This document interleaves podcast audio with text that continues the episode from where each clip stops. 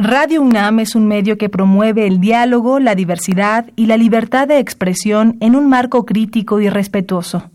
Los comentarios expresados a lo largo de su programación reflejan la opinión de quien los emite, mas no de la radiodifusora. Hay tiempo para hablar sobre política. Además de que debe de haber una ruptura del orden constitucional, debe haber un proyecto político, debe de haber un acuerdo político y esas condiciones ahorita no las veo cultura. Pero ahora llega Roma y es una película que no encaja con la fórmula, que tuvo la forma del agua, que no encaja con la cultura cinematográfica que estaba en Bergman. Tiempo para hablar sobre sociedad. En el caso particular de la marihuana es un error histórico el haberla prohibido. Fue fundamentado en mentiras. Economía. Un barril de petróleo te sale en 20 dólares y lo puedes vender a 100, la cantidad de, de, ingreso que recibe el gobierno es gigante. Pero ese dinero se iba para corrupción. Tiempo para opinar y discutir sobre aquello que nos concierne como ciudadanos. Esto es Tiempo de Análisis. Coproducción entre Radio UNAM y la Facultad de Ciencias Políticas y Sociales. Porque hay tiempo para todo, esto es Tiempo de Análisis.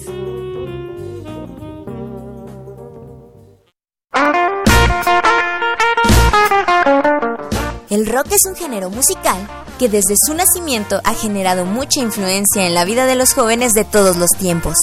Es un término amplio que agrupa una variedad de géneros de música popular originados como rock and roll a principios de la década de 1950 en Estados Unidos y que evolucionó en un gran rango de diferentes estilos en los 60, particularmente en Reino Unido y Estados Unidos.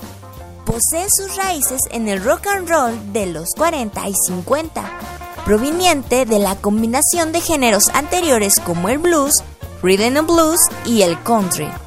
La música rock también se nutrió fuertemente del blues eléctrico y el folk e incorporó influencias del jazz, la música clásica y otras fuentes. A propósito de uno de los grupos más famosos en la historia, es que su último álbum grabado ha cumplido 50 años. Abbey Road de los Beatles representa un icono en lo que a la producción musical se puede considerar. Este álbum musical debe su nombre a un paso peatonal en la ciudad de Londres y fue utilizado para sacar la fotografía que determinó el diseño de la portada del disco. Con información de Napoleón Glockner, yo soy Karina Venegas y estás escuchando Tiempo de Análisis. ¿Qué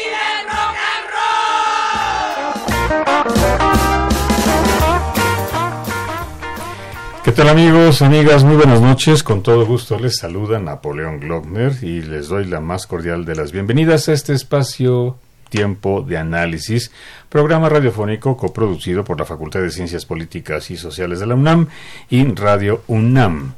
Recuerden que transmitimos a través del 860 de amplitud modulada. También pueden seguir nuestra transmisión y participar con nosotros vía internet en www.radio.unam.mx. Por supuesto que están a su disposición nuestras líneas telefónicas, el 55 36 89 89. Repito, 55 36 89 89. El teléfono LADA sin costo 01800 505 26 88. Por supuesto, nos pueden seguir y enviar sus comentarios a nuestras redes sociales en Twitter, arroba tiempo-análisis. En Facebook, búsquennos como Tiempo de Análisis y en Instagram, Tiempo-análisis. Como ustedes escucharon en la introducción de este programa, en la cápsula, eh, hoy vamos a hablar sobre rock y sociedad.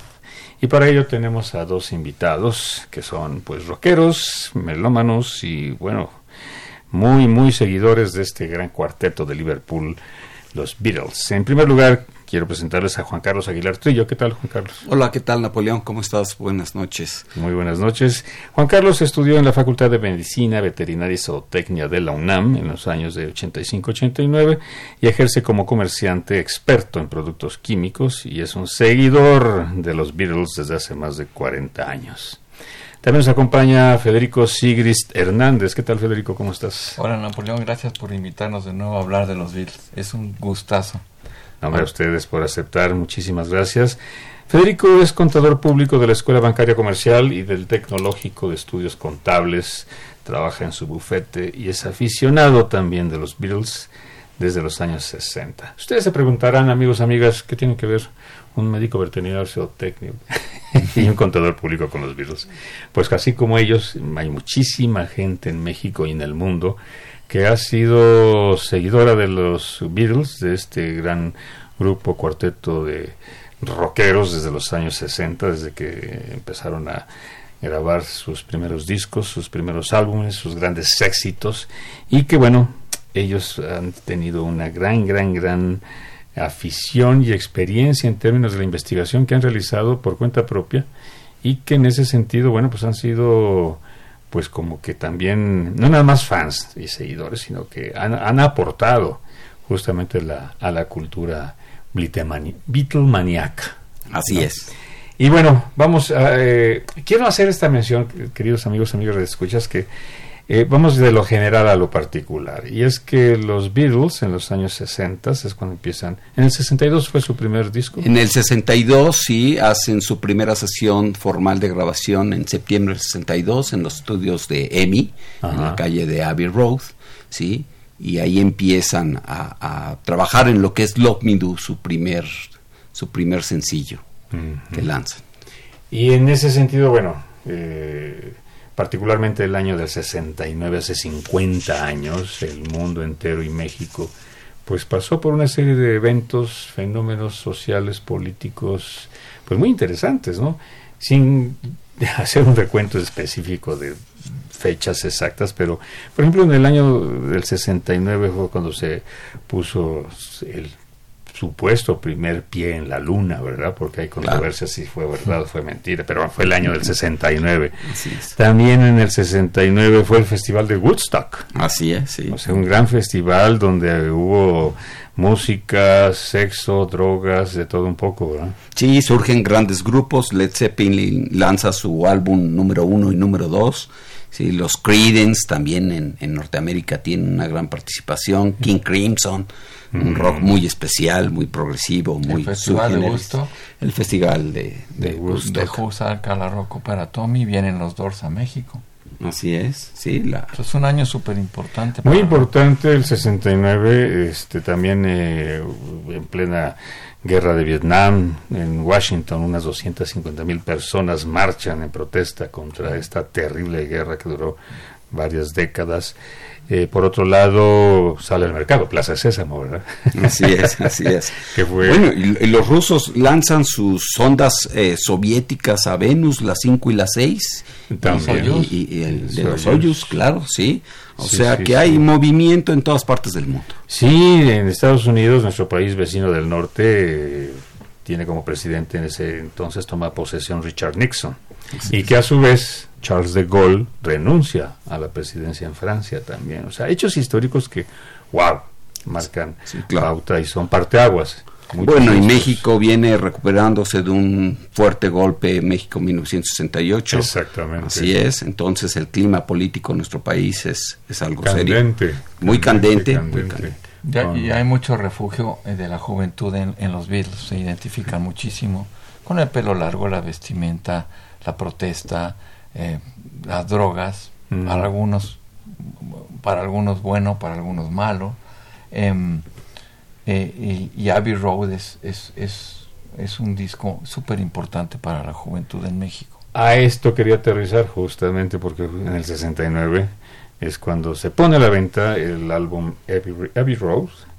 Y este, en ese sentido pues, se cumplen 50 años de que sale se Cumplen 50 este años. La gente, erróneamente, mucha gente cree que Abbey Road em, es, el, eh, es, el último disco en venderse de los Beatles, pero el último es Let It Be.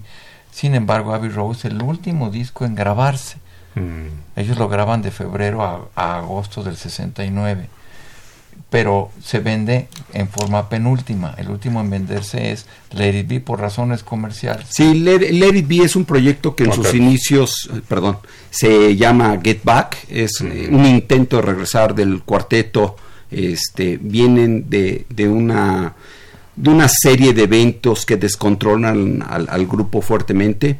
Este McCartney trata de, de, volver a unir al grupo, hacen este proyecto durante todo enero de 1969, hacen una serie de grabaciones, una especie de gran hermano musical, los están filmando, querían filmar cómo los Beatles hacían un, álbum y resulta que lo que se estaba filmando era cómo los Beatles terminaban su carrera, porque hubo muchas discusiones, muchas desavenencias y, les dejó un muy mal sabor de boca, deciden eh, almacenar todo ese material y McCartney vuelve a llamar al, al, equipo original que había hecho funcionar a los Beatles y eh, hace una serie de promesas a todo mundo para que de febrero a agosto se hicieran las sesiones de grabación de, de Abbey Road.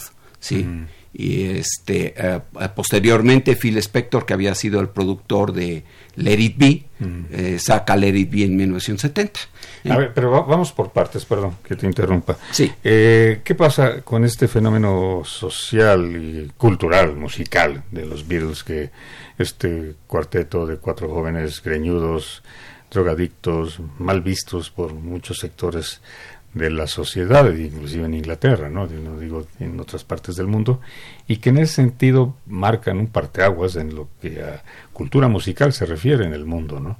Es decir, cómo es que ellos logran, estos cuatro jóvenes locos, eh, digamos, irrumpir en lo que implicaba en los años 60 con problemas sociales a nivel mundial de este represión, de manifestaciones, indignación por lo que pasaba en, en, varios países, en fin, y que en ese sentido cobran esa fuerza. ¿Por qué? Porque llegan a, tener esta, esta fuerza y este, digamos, diseminar su música y que se congregara en algo Porque que hasta la fecha. El ser humano siempre busca en quién creer, a quién seguir. Y con todas las cicatrices que hubo en todo el mundo con 68, ellos, la, juventud sigue mucho a los Beatles.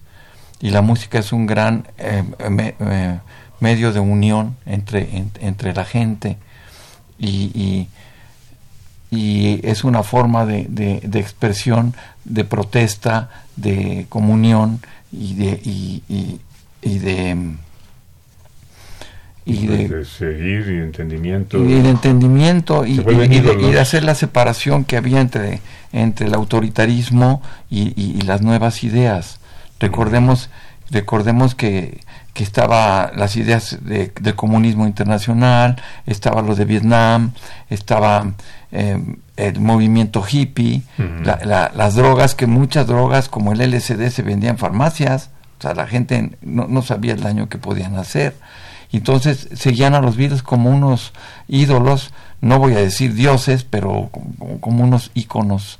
Eh, en lo personal yo los seguí mucho también y mis amigos y nos reuníamos a, oír sus discos y, y, y, para nosotros era, era una forma de, de, expresión que no se tenía en la televisión, que no se tenía en los libros, que no se tenía como ahora que el mundo está muy globalizado y que las redes sociales nos permiten comunicarnos en todo el mundo y, expresar lo que queremos. Aquí era nada más eh, eh, eh, el sentimiento musical de seguirlos a ellos.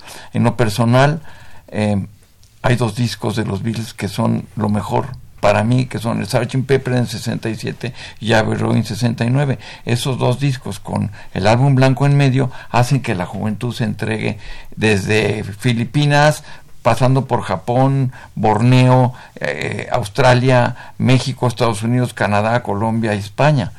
Eh, es un fenómeno sociológico tremendo, la gente se quiere vestir como ellos, se quiere peinar como ellos, se usan los pantalones acampanados, los bigotes, las patillas, em, eh, eh, el, el, inglés toma mucho, el Texas English, ¿verdad? Toma muchos modismos. Texas English. Texas English, por ejemplo, decir abre la window o las mallets en lugar de baggage, como digo yo cuando voy con mi esposa al aeropuerto, pero todo eso se toma mucho con, con la cuestión de los Beatles, ¿no?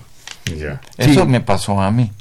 La década de los 60 es una época de muchos cambios sociales, políticos, ideológicos. Y los Beatles eh, en siete años, porque realmente su carrera musical es de 62 a 69. Ahí cortísima, ¿no? Digo, para unos músicos y de la talla de ellos a nivel internacional, fue una carrera musical muy corta. Sí, y además ellos muy jóvenes, porque recordemos que en 69 ellos terminan eh, eh, con edades de 29, entre 26 y 29 años.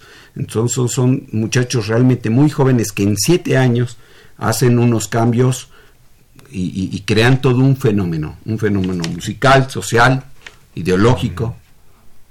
Y sí, y en ese sentido, digamos, el, ¿quiénes eran la competencia de ellos? musicalmente Rolling Stones. Mira, competencia como tal eh, es difícil. Eh, se apoyaban mucho. Por ejemplo, los Rolling Stones eran grandes amigos de los Beatles. Se apoyaban mucho, sobre todo. Son anteriores a ellos. ¿no? Eh, no, primero son los Beatles y luego los Rolling Stones. De hecho, a los Beatles los rechaza Decca y este que es la marca que posteriormente firma a los Rolling Stones.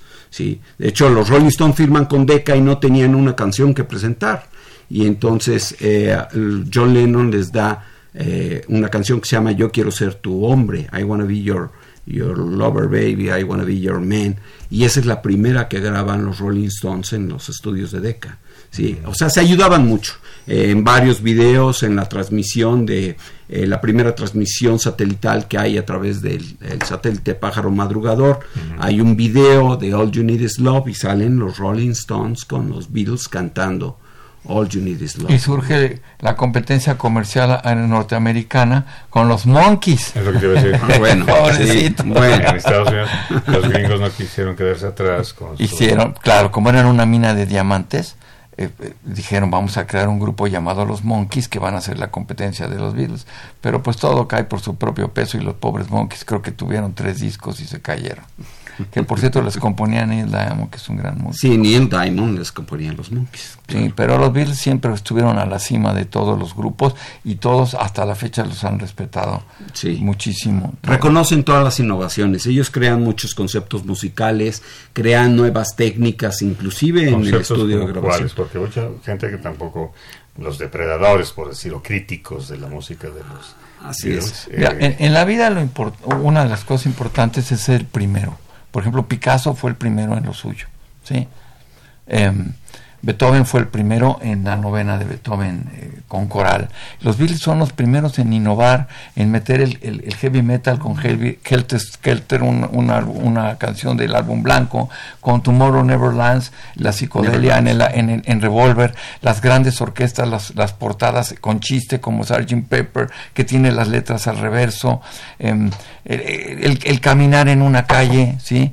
Que por cierto el rollo de Paul McCartney es de después si alguien lo quiere preguntar lo vemos pero eso es un cuento chino. Eh, ellos ellos siempre siempre llevan llevan a pauta siendo los, los primeros. Es que no los primeros son los mejores. No es que eso ya es gusto es eso es si te gusta el, el, café con leche con dos de azúcar o con una de azúcar eso ya es cuestión personal y no se puede decir el mejor grupo es este, sino para mí el mejor grupo es este, pero lo que es indiscutible es que son los primeros en todo. Eso es el chiste de esto. Ya cuando surge el Sgt. Pepper, surgen Pink Floyd, Super Genesis, Emerson, Lake and Palmer, King Crimson, todas las bandas de rock progresivo que no se atrevían a sacar discos cuando los Beatles hacen del rock una música de café cantante a música seria, es cuando surgen, ¿no, ah, ellos abren la válvula de escape. Exactamente. energía y efervescencia, exactamente. Las mismas disqueras tenían ciertos protocolos para hacer ciertas grabaciones de diferentes tipos de grupos, ya sea música clásica, ya etcétera. Eh, y aquí con los Beatles cambian todo eso. El técnico Jeffrey Emery tiene un, libro muy bueno, el, sonido de los el sonido de los Beatles, y ahí explica cómo todos esos eh, cambios se hicieron en el estudio de grabación, las técnicas, los efectos. Los Beatles eh, realmente son pioneros y, y les demuestran a todos los demás que sí se puede y empiezan a hacer música hasta experimental, ¿no? Seguidos, eh, guiados por, por, el genio que era George Martin. Claro. Creo que la, hace tiempo platicamos que Yesterday era su título original era Ham Eggs. Scramble Eggs. Scramble Eggs.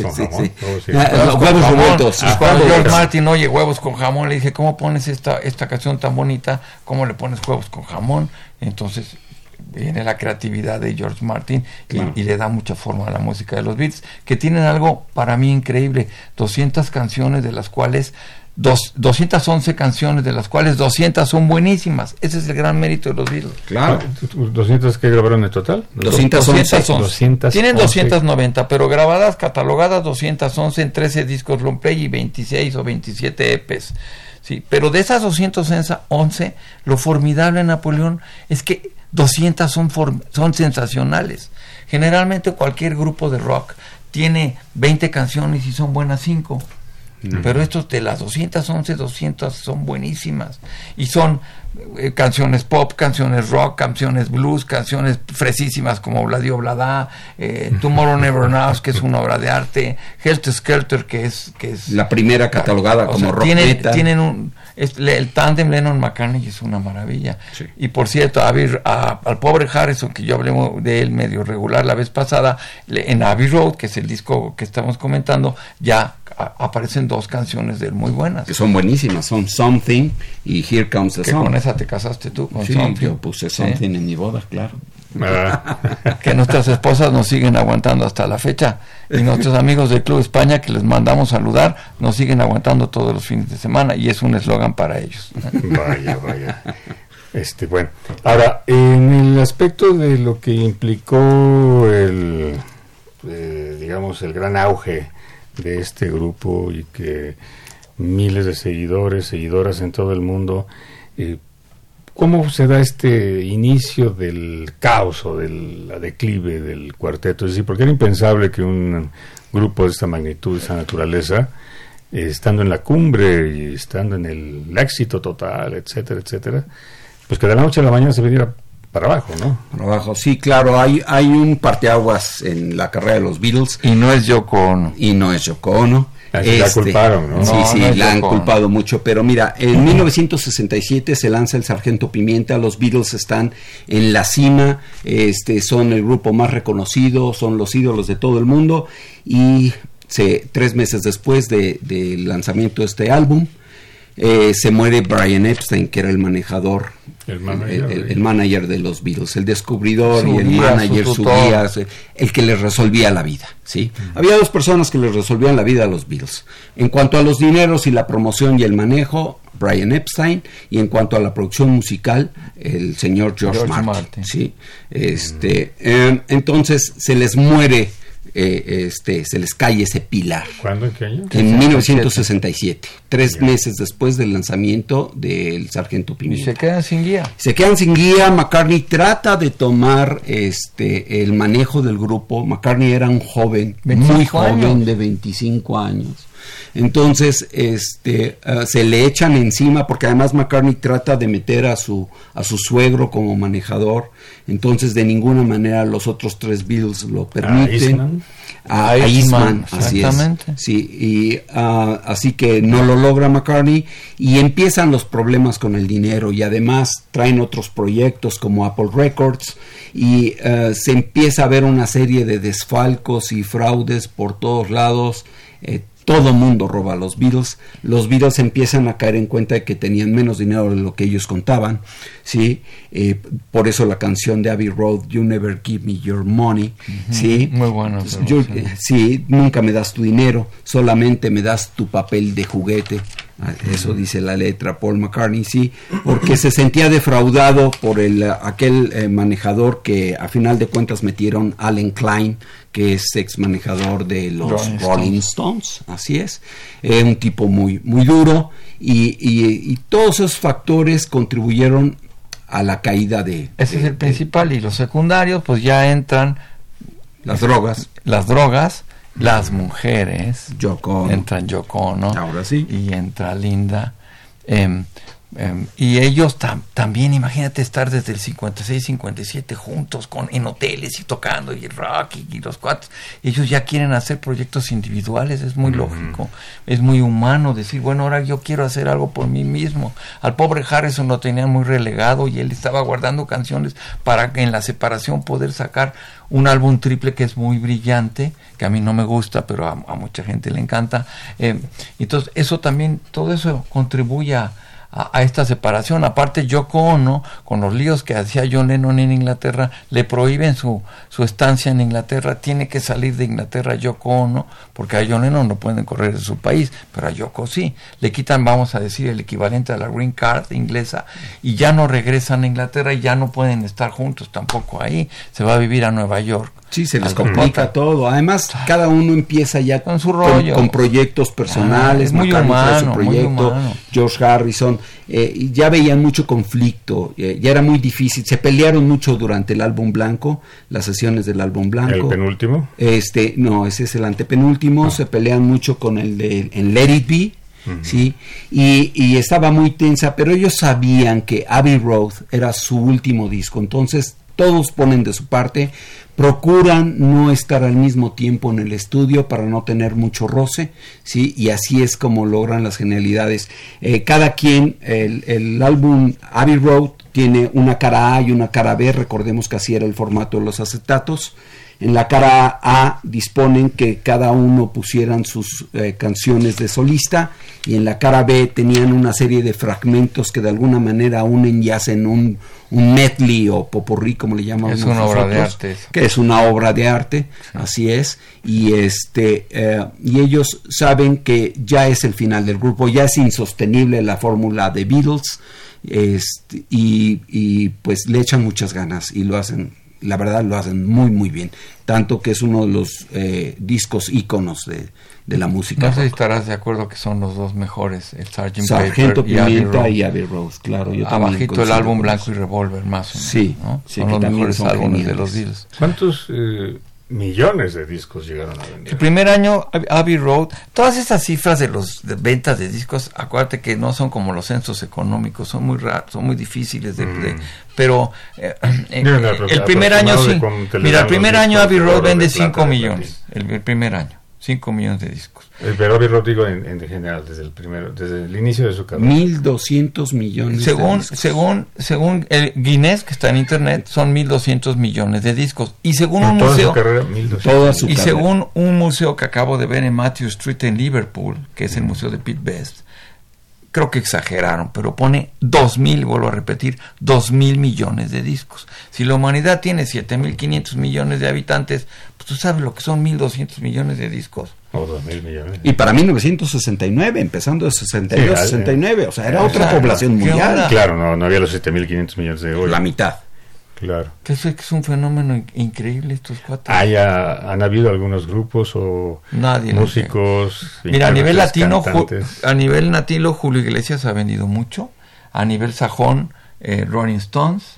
Bueno, Michael Jackson rompe Michael. el récord de ventas del de, Sargento Pimienta con, con, su álbum Thriller, sí, ah, producido por Quincy Jones, un gran, un gran de la música. Sí, pero pero Abbey Road, aparte de lo musical, viene la leyenda del paso del cebra y que si se murió Paul y que si no se murió y que, que eh, y, y, eso ha despertado mucha polémica. Desde luego que Paul McCartney no se murió porque el doble de Paul McCartney que me lo presenten porque es, es una maravilla. Es un genio. Pero los Beatles siguieron ese jueguito que tú sabes la historia de un de un, de un, universitario en una universidad gringa que en el periodiquito o, o, en el radio de ahí empezó a decir que se había muerto Paul y de ahí un se hizo una bola de, de auto y que había quedado decapitado y por eso había quedado se dejaron irreconocible. Y, y, y, bueno pues una serie de ellos se dejaron querer llevan ese programa a Los Ángeles y entonces empieza el rollo que si Paul is dead y que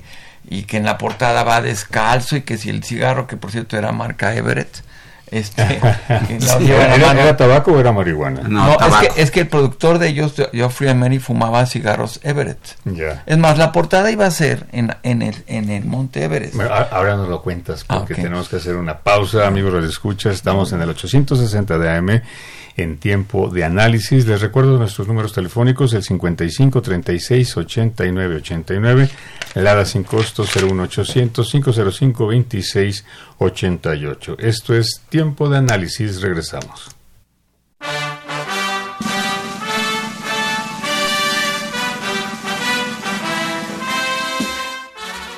Avalancha, la banda británica más popular de todos los tiempos, The Beatles o los Beatles, sorprendieron a muchos con sus canciones y mensajes dentro de ellas, pero ¿Sabías que existió una serie animada dedicada a ese grupo? En 1965 la cadena ABC produjo tres temporadas mostrando las fantásticas y graciosas aventuras de esta banda.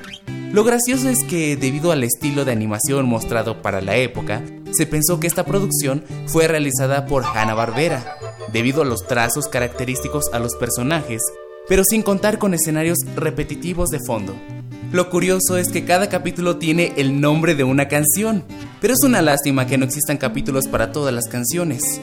Los personajes fueron creados para ser graciosos, lo único que hacía que se parecieran en la construcción visual. Existen muchos rumores sobre el por qué se canceló la serie. Muchos dicen que la serie no era lo suficientemente buena para competir con otras series animadas. Otros dicen que era por el consumo de drogas. Algo bastante extraño. La verdad es que una serie animada en estos días podría ser una propuesta interesante, tal vez incluso divertida o reveladora. Para tiempo de análisis soy Hetzaí Velasco.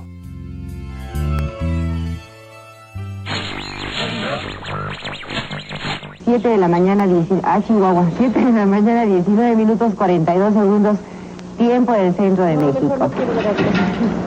Sigue temblando un poquitito, pero pues vamos a tomarlo con una gran tranquilidad.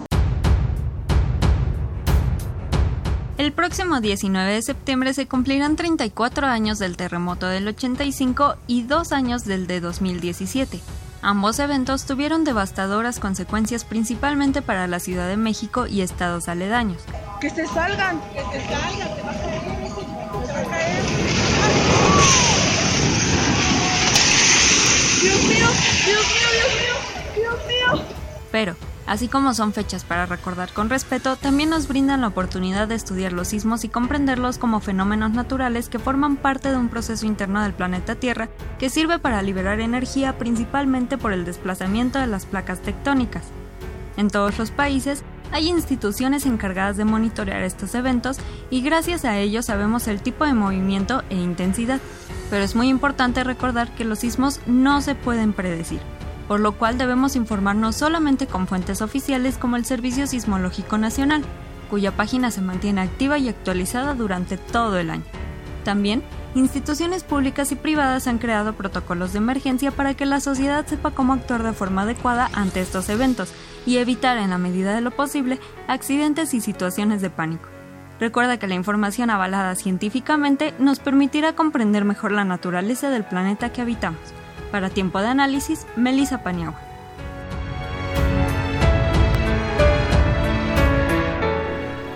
Regresamos a la cabina de AM en el 860 de amplitud modulada de Radio UNAM. Esto es tiempo de análisis.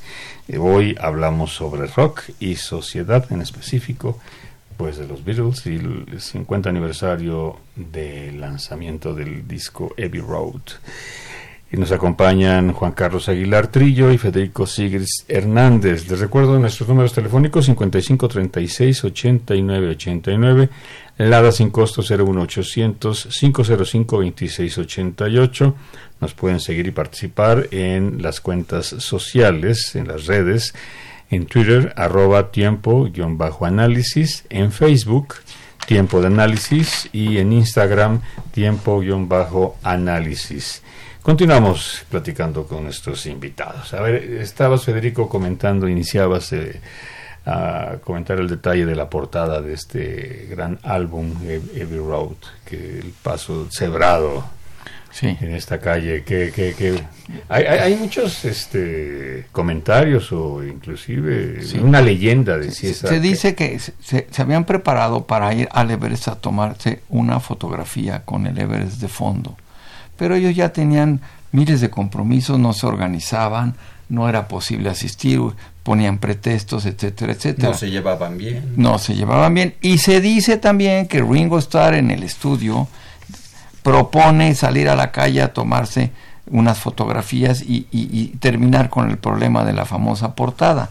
Entonces les gusta la idea, sobre todo a Paul McCartney, que venía siendo el director ya, el que tomaba el mando del grupo, mm. y, proponen unas fotografías que Juan Carlos sabe los números exactos y el autor, que es un irlandés que se llama Klein, este, Macmillan, ¿no?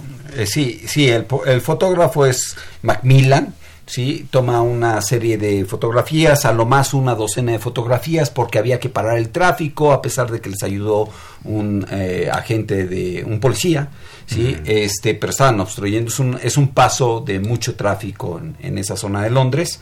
Es eh, sobre la avenida Abbey Road, casi enfrente del número 5. Por cierto, un detalle curioso que, que, notamos es que con el tiempo el paso de cebra, para facilitar, porque miles y miles de turistas se toman la foto ahí, eh, lo movieron del lugar original. Ya es monumento portada. histórico de Sí, 2010. Lo movieron casi enfrente del número 5, donde están los estudios de EMI, que ahora se llaman estudios Abbey Road, pero que en aquel entonces eran los estudios de EMI Parlophone.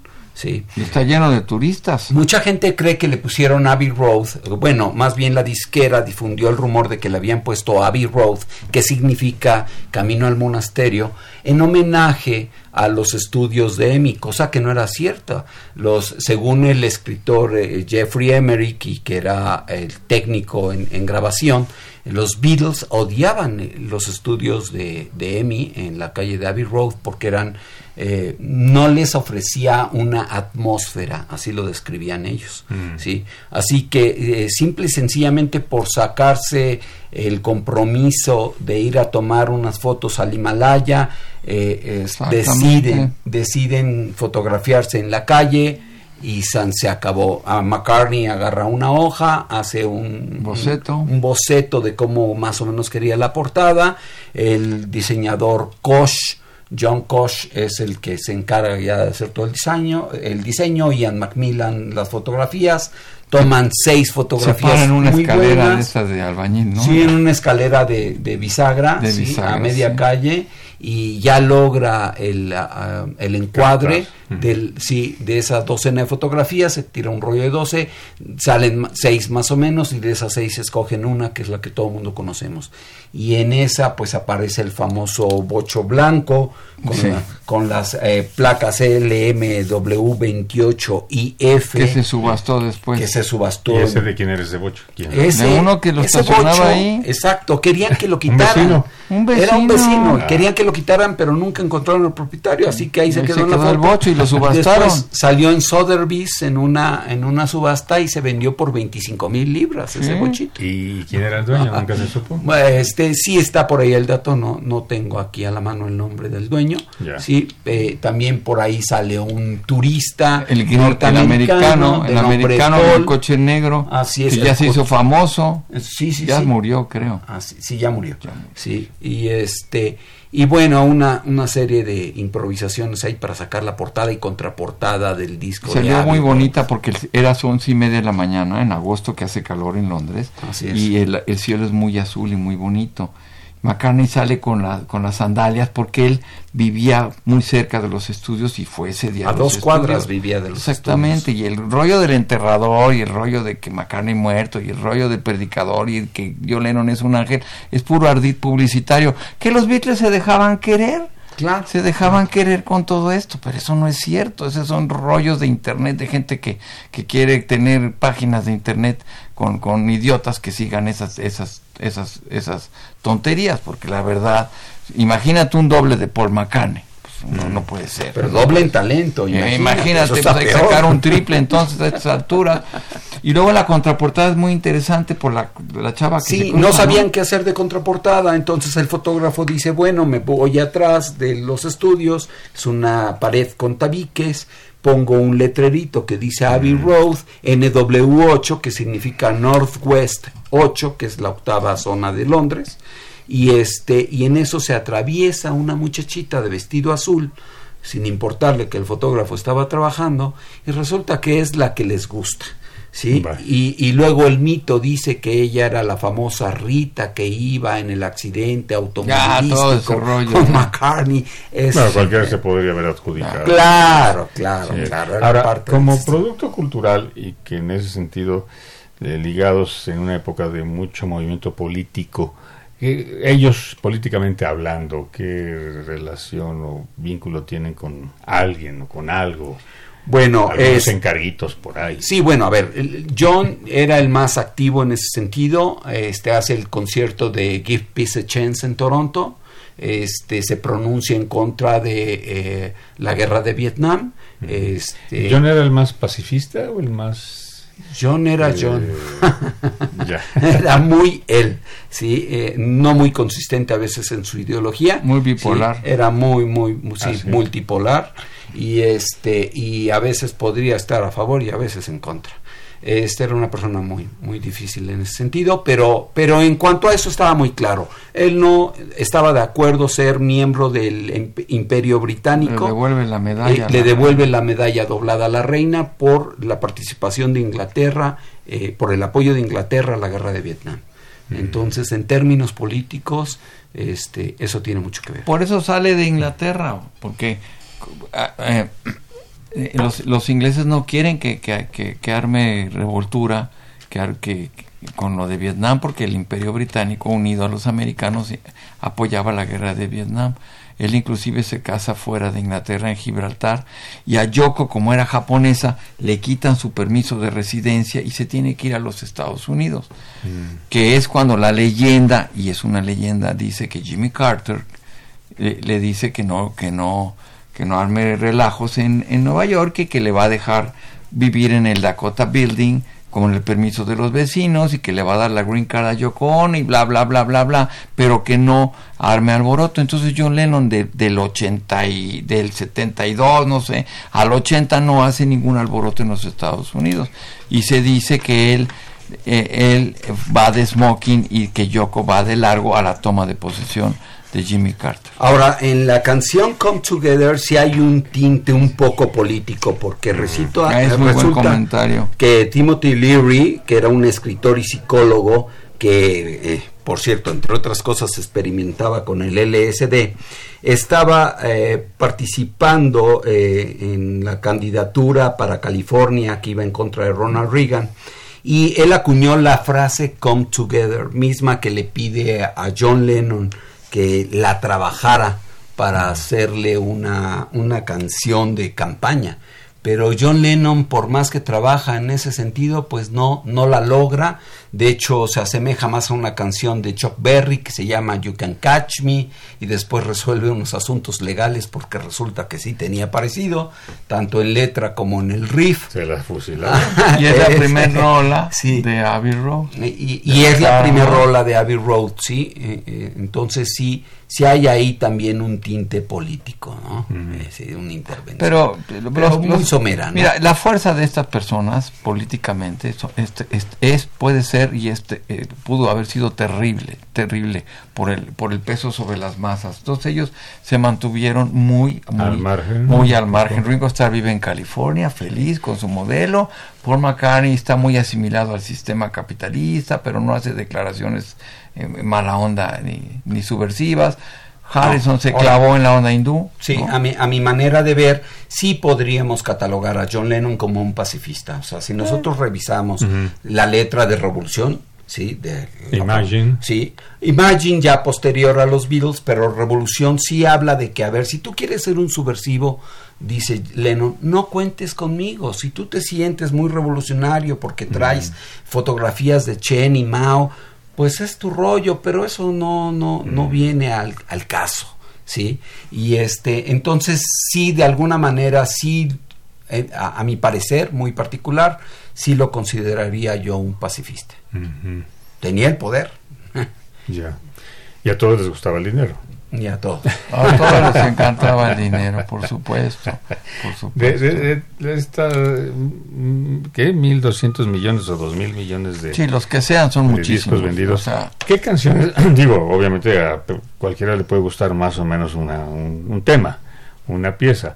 Pero de todas estas eh, millonadas de, de discos vendidos y composiciones hechas en escasos siete años, ¿Cuál es la canción que más ha impactado, que más ha trascendido en la historia? Híjole, qué pregunta tan difícil. Bueno, a ver, Yesterday de McCartney es la canción con más covers en la historia de la música. La segunda canción con más covers en la historia de los Beatles es Something. De Harris. Y la que más se canta yo creo que es Hey Jude, ¿no? Hey Jude la cantan muchísimo. Pero son un montón de rolas. En lo personal, a Juan Carlos y a mí, que, que, que todo el mundo nos conoce, por separado y sin ponernos de acuerdo nos preguntaron cuál era nuestra canción preferida. A él, a Juan Carlos por separado y a mí por separado. Él dijo In My Life, que es de, de, de John Lennon. de John Lennon. ¿Y cu- cuál, crees que dije yo? In My Life. Así. Es una canción preciosa que graba en el álbum de Robert Soul, porque es un- evoca mucho a, sus, a los amigos que tenemos y a los que se han ido. Y a los que se han ido. todos- Dicen, es sí. una canción que le escribe un muchacho de veintitantos años y parece que le escribe una persona a finales de sus 70 años. Pero fíjate, su qué vida. curioso, dos grandes amigos como Juan Carlos y yo que conocemos las 200 rolas más otras 70, que sin ponernos de acuerdo nos pregunten Ah, y y digamos la misma. Ver, y de un álbum de Ab- Abbey Road, que es un álbum del 66. De, de Robert Soul. Perdón, de Robert Robert Soul, que es de 66. O sea, qué cosa más curiosa. Y hay cantidad de, de canciones que nos gustan mucho. Tomorrow Never. Sí, sí, sí, sí. Jude. Bueno, es que es, es, es lo que te digo, que de 211 canciones, 210 son buenas. Y hay unas que me chocan como Bladio Blada.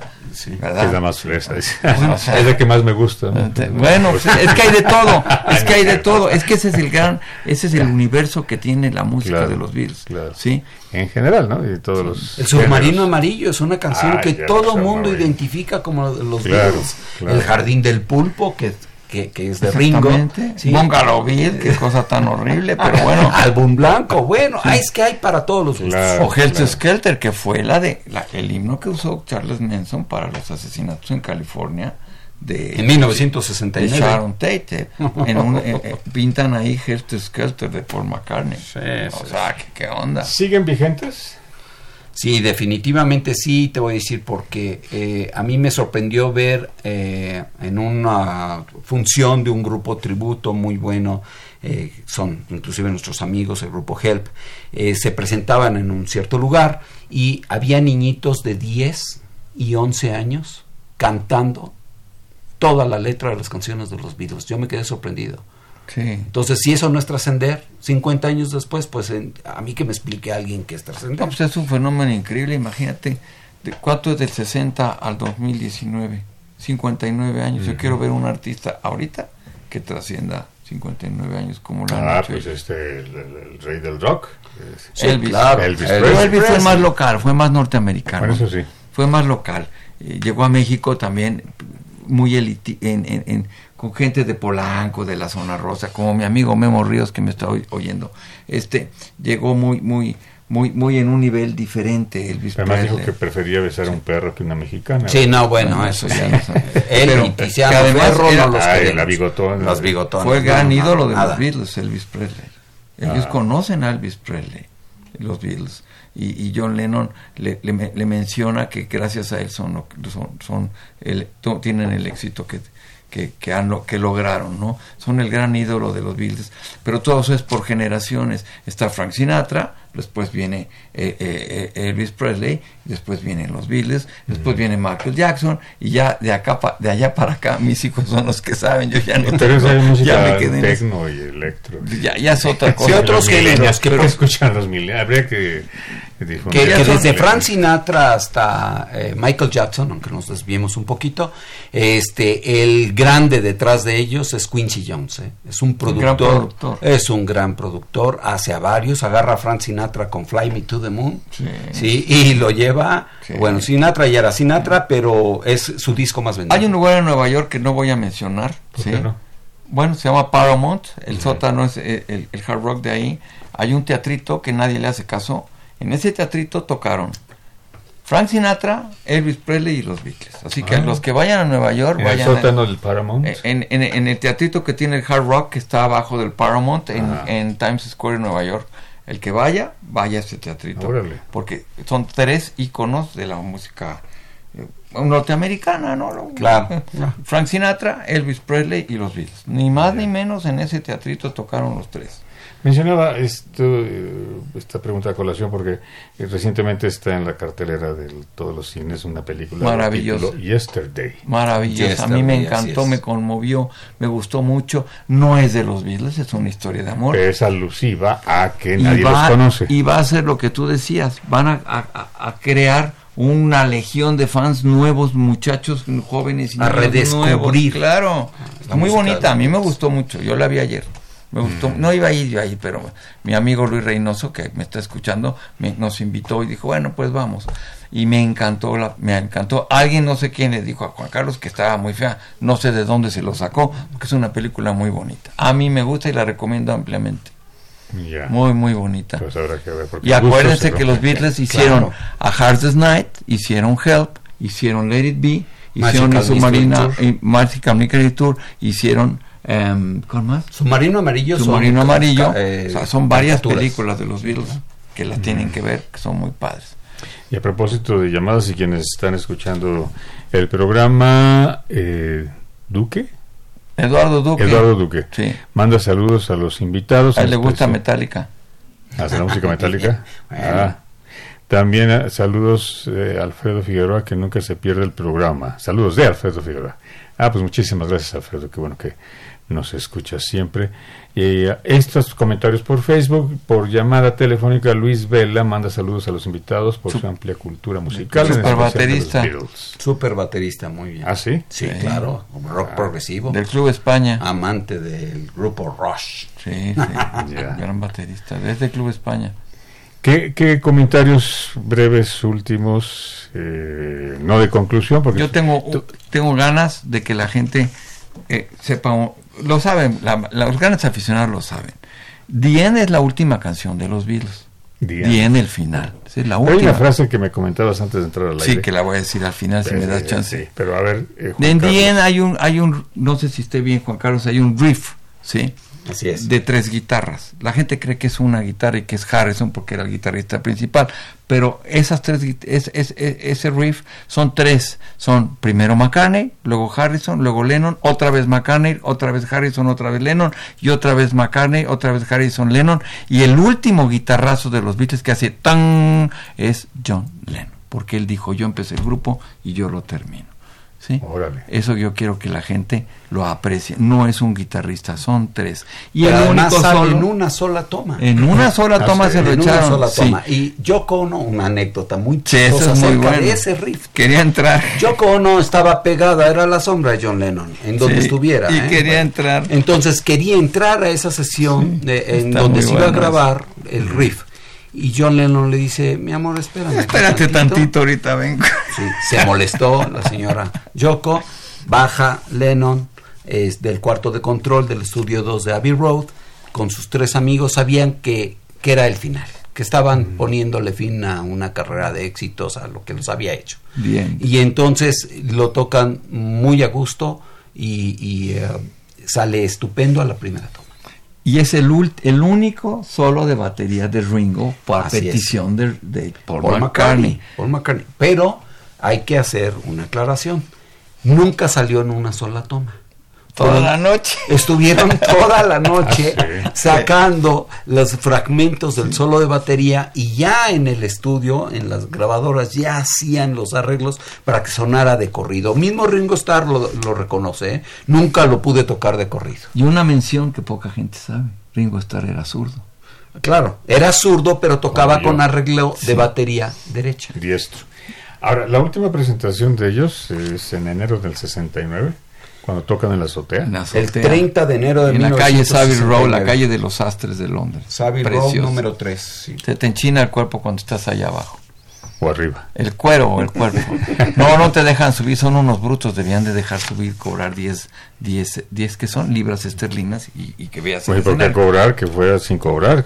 el, sastre más famoso de esa calle, que es, dicen, uno de los mejores sastres del mundo, compró ese, ese edificio que era de Apple Records, lo compra para tener un lugar de estacionamiento y donde jugaran los hijos de sus clientes. Pero la misma gente no deja que él haga esas instalaciones, entonces lo tiene como tapeado, ¿sí? Y, y, la gente aún así sigue lleno. ¿Está lleno en, la acera? se para la gente a tomar tomarse fotografías. fotos de la azotea. Son como nueve metros más o menos, ¿no? Más o menos, sí, unos tres o cuatro pisos. Es el último concierto de los Beatles. Y hacía Mm. mucho, un frío espantoso. Duró 42 minutos. Creo que tocaron siete rolas, algo así, ¿no? Algo así, sí, duró 42 minutos. Y les cortaron la luz. Llegó el policía, les desconectó los aparatos, lo Ah. volvieron a conectar y que le tocan Get Back. A ver, regresa. Bien.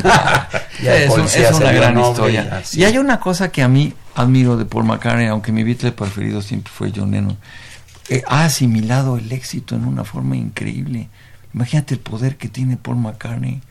O sea, o sea eh, Que se lance y para es, un y es, un, ¿no? es que es un tipazo Paul McCartney. Ya viste cuando vino a México que correctó con el Zócalo firma autógrafos. Es un tipazo. Es un hombre que, que, que la fama no le ha pegado como a no digo nombres verdad ¿A quién? Sí, sí. pues por ejemplo a Luis Miguel que no lo puedes ver verdad o sea eh, ha sido algo algo increíble lo que es Paul McCartney. Es un tipazo eh, Que se ha conservado muy humilde. y se ha conservado físicamente muy bien. Hay un video, un no sé cómo le llaman en internet, que ponen en una rocola en un bar de Liverpool hace un par de años una moneda y sale en el escenario por McCartney en un pub, en un pub en Liverpool. O sea, es un tipazo, es un tipazo. No, la fama no lo ha, no lo ha, no lo ha cambiado como a muchos presidentes de los países Hay y a muchos líderes que- eh, políticos que podemos aquí mencionar a Papadoc y a cantidad de ellos que todos se vuelven locos con el poder. Espero que eso no pase ahorita. Este entonces eh, Paul McCartney ha asimilado lo asimiló eso en una forma extraordinaria es un tipazo lo podías invitar aquí y se pone a hablar como estamos hablando nosotros Sí, es sencillísimo. es Hay un unos tipo tours muy- guiados ahí sí, en sí, Londres. es un tipazo Y, y te llevan a la plaza donde está su oficina, que además el señor deja las cortinas abiertas Es un para tipazo. que veas todo lo que tiene colgado en la pared y ve a los fans y se baja a platicar con ellos Sí, y es, es una un persona súper, súper amable. sí sí Ya. sí ¿Hay Beatles para rato? Para mí sí, porque Yo los voy, sí. voy a seguir fastidiando a mis hijos. Y a mi esposa que se me sigue aguantando, que es la viuda de los Beatles, igual la esposa de Juan La Carlos. viuda de los Beatles. Mira, nosotros, un comentario rápido, jugamos canasta con ellos, que siempre nos ganan con ellas, y cuando vamos perdiendo, les ponemos en el en la bocinita que tiene Juan Carlos a los Beatles, y entonces ya les vamos ganando nosotros. Así es, psicológico. Entonces sí hay Beatles para rato, como Beethoven, 1770, 1827, y sigue Beethoven. Claro. La novena sinfonía sigue siendo lo máximo. ¿verdad?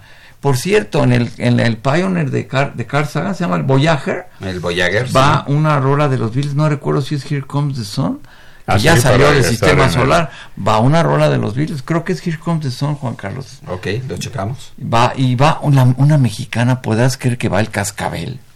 No, Tendría- no, Tendría que ir el sol de la negra. ¿Va el cascabel? O sea, Wow. bueno. Ahora sí, tu frase para A ver, despedirnos. La- vamos a cantarla en inglés, Juan No, Carlos. mejor nada más Ahí te va en inglés. And in the end, the love you take is equal to the love turun. Y luego dice en español, esto que dijimos dice, y al final, el amor que recibes es igual al amor que yo puse quedas, pero es que haces. ¿Qué haces? Así que Claro, muchas no, gracias y hay que hacer por aguantarnos. Eso. La paz y no la guerra. Peace and love, la palabra más repetida, si quiero decir, la palabra más repetida en todas las canciones de los Beatles es amor. Wow. Sí. Pues muchísimas gracias Juan Carlos Aguilar Trillo y Federico Sigrist Hernández. Gracias a ti. Ruiz Gaona. Y muchísimas gracias amigos Radio Escuchas por acompañarnos. Quiero agradecer la operación técnica de don Humberto Sánchez Castrejón, en la continuidad Tania Nicanor. Este programa fue producido por la Coordinación de Extensión Universitaria de la Facultad de Ciencias Políticas y Sociales, dirigida por Sergio Varela. En la producción Oscar González, asistente de producción Jessica Martínez, muchas gracias. En el servicio social Karina Venegas. Se despide de ustedes Napoleón Glockner, no sin antes desearles que tengan la mejor de las noches y sintonícenos el próximo miércoles aquí a las 20 horas en Radio UNAM, tiempo de análisis. Gracias y hasta la próxima. Esto fue Tiempo de Análisis. Una coproducción de Radio UNAM y la Facultad de Ciencias Políticas y Sociales. Tiempo de Análisis. Política, debate, cultura, sociedad, economía, periodismo, movimientos sociales. Opina, debate, discute, analiza. Tiempo de análisis. Un espacio donde con tu voz construyes el debate.